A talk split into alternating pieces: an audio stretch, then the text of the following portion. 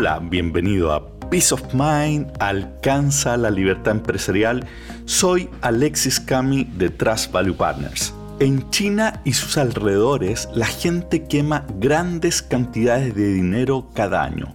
Solo en Taiwán se queman sobre 400 millones de dólares de dinero al año. Todo esto en ceremonias de veneración a deidades o para honrar antepasados. La quema pretende distintas cosas, desde el pago de deudas espirituales, pasando por deseos de abundancia para los que partieron, hasta pedidos de fertilidad y cosas materiales para los que siguen en este mundo. Ahora bien, este monto es el dinero gastado en representaciones de dinero que se queman en estas ceremonias. El dinero quemado se conoce de hecho como papel jos o papel fantasma, el que está hecho normalmente de bambú o también de arroz. Hay distintos tipos de papel dependiendo a quién se está venerando. Es distinto el usado para un fallecido que para una deidad local o algún dios que consideran ellos que tienen. La cosa es que mientras estos países queman cantidades de dinero importantes en ceremonias de veneración, nosotros cada día quemamos mucho y mucho más en reuniones improductivas. De esto estuvimos conversando en el episodio pasado, en donde hablamos incluso que en Estados Unidos se estima que 37 mil millones de dólares son perdidos o quemados directamente cada año por reuniones improductivas. Ahora el tema es que las reuniones, uno podría decir, bueno, fácil, terminemos las reuniones, eh, se acabaron las reuniones en, en, la empresa y dejamos de gastar esta plata. El problema es que no coordinarse tiene un costo enorme por los errores que se van a cometer, ya sea directamente por descoordinaciones o porque tu equipo no estaba enterado de lo que estaba pasando en la empresa. Entonces, más que eliminar las reuniones, tenemos que nosotros hacernos mejor conduciendo y participando en reuniones. Y por eso que en el episodio pasado hablamos de una en particular que yo te decía que si vas a hacer solo una reunión a la semana, hagas esa. Me refiero a la reunión semanal de coordinación, la RSC. Si no escuchaste ese episodio, te recomiendo que lo hagas, pero si no, te doy un pequeño resumen. Dijimos que la reunión semanal de coordinación contempla en que cada miembro de, de tu equipo debe tomar turno para hablar en cuatro partes. La primera, dar cuenta sobre el cumplimiento de los compromisos que tomó en la sesión anterior. La segunda parte es muy corta, informativa respecto a novedades importantes que el resto de la mesa debe saber y, conversar sobre, muy cortito, sobre los KPIs, cómo está yendo el área para que todos sepan cómo está funcionando. Y la tercera es el centro de la reunión, pues en ese momento debe indicar él o los principales nudos que está enfrentando y toda la mesa actúa tal cual un mastermind, como hablábamos en el episodio 5, todos enfocados a proponer, en proponer vías de solución a lo que ese gerente está planteando en ese momento. Finalmente, la cuarta parte se indica él o los principales objetivos que va a estar trabajando en los siguientes siete días, de modo que todos sepan cuáles van a ser las prioridades de cada uno durante los días que siguen. Ahora, quiero comentarte de otros temas relevantes respecto a esta reunión. Si bien son, vamos a hablar particularmente la RCC, varios de estos puntos son relevantes para todo tipo de reuniones, de los cuales vamos a hablar incluso en otros episodios un poco más.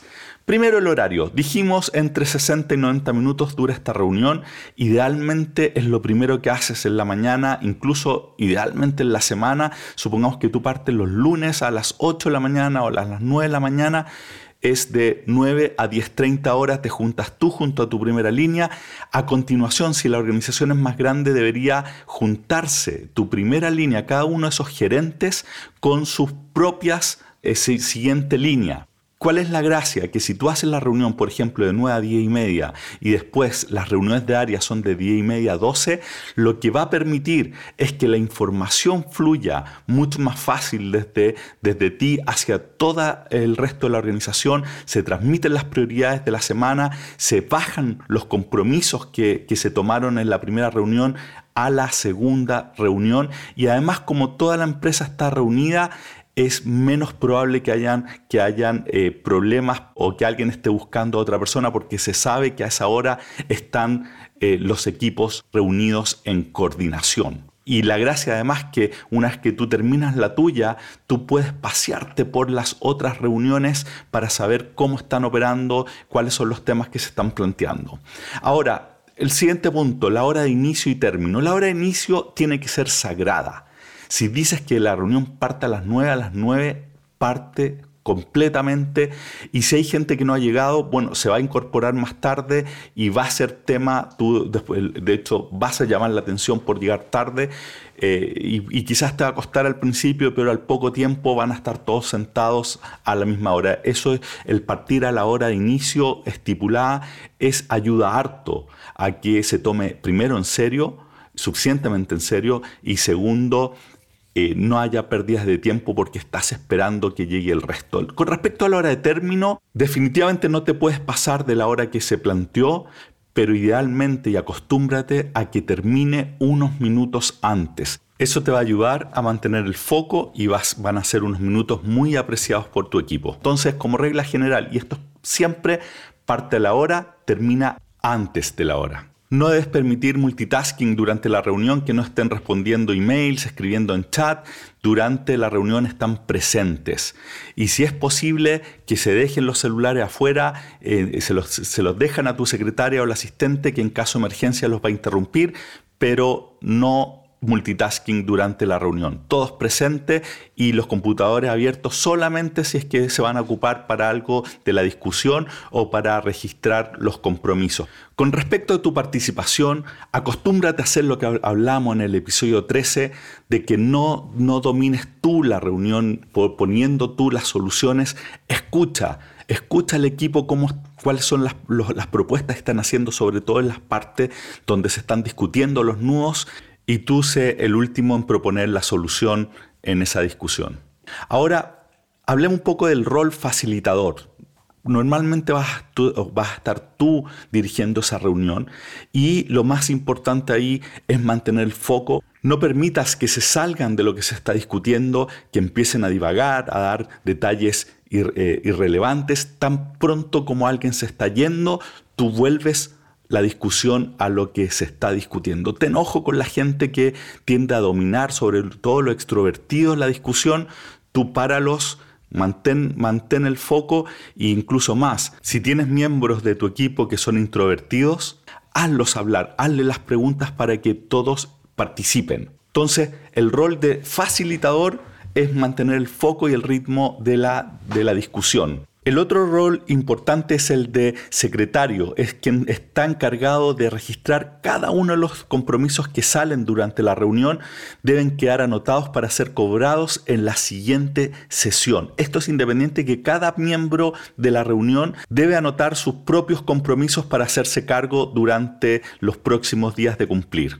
El rol facilitador es, requiere práctica ¿ah? y al principio probablemente tiene sentido que tú modeles cómo se hace, pero al poco tiempo deberías ir rotando, aun cuando tú, la, la reunión es tuya, haz que otros cumplan ese rol porque es una tremenda práctica que después ellos van a poder practicar con sus propios equipos haciendo que las reuniones en generales sean más eficientes. Entonces, mira cómo otros facilitan, darle feedback después de la reunión para que todos vayan aprendiendo a mantener las reuniones con mucho foco y ritmo. ¿Qué no puedes aceptar en estas reuniones? Antes de todo, que lleguen con los compromisos no cumplidos. Los compromisos, como hablamos, tienen que estar cumplidos o renegociados al momento de esa reunión.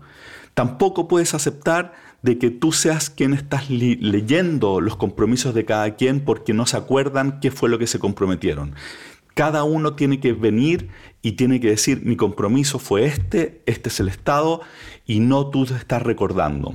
Tampoco puedes aceptar de que se ocupe la instancia para revanchas personales o para reclamar. Esto es algo que vamos a conversar en otro episodio, pero el estado de ánimo en la reunión es clave que se sienta que están todos remando en la misma dirección, son todos parte del equipo, se puede discutir evidentemente, pero siempre manteniendo el foco que somos todos parte del mismo equipo, que no sea una tribuna para pasar cuentas. Podríamos seguir hablando harto sobre esto, pero creo que es suficiente para este episodio. Entonces, resumiendo, dijimos, primero ten tú la reunión con tu equipo, a continuación inmediato que cada uno de ellos tenga la propia con sus respectivos equipos, de modo que la información fluya y que todos estén reunidos al mismo tiempo, ayuda también para la coordinación de la empresa.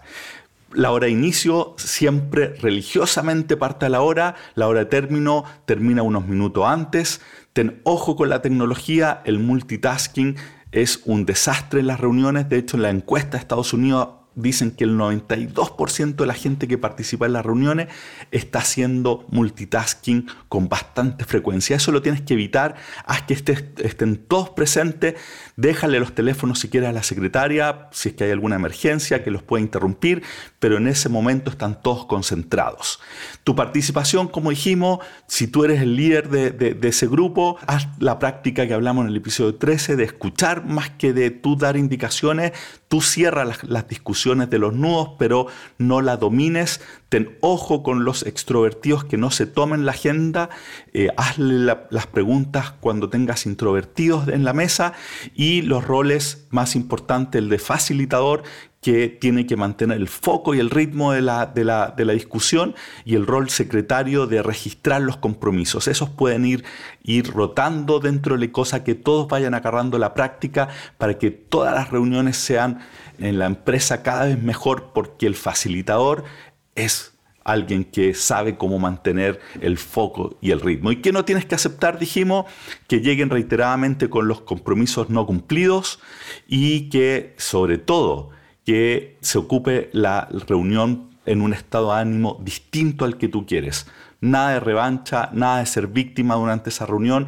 Actuamos como si estuviésemos en un mastermind.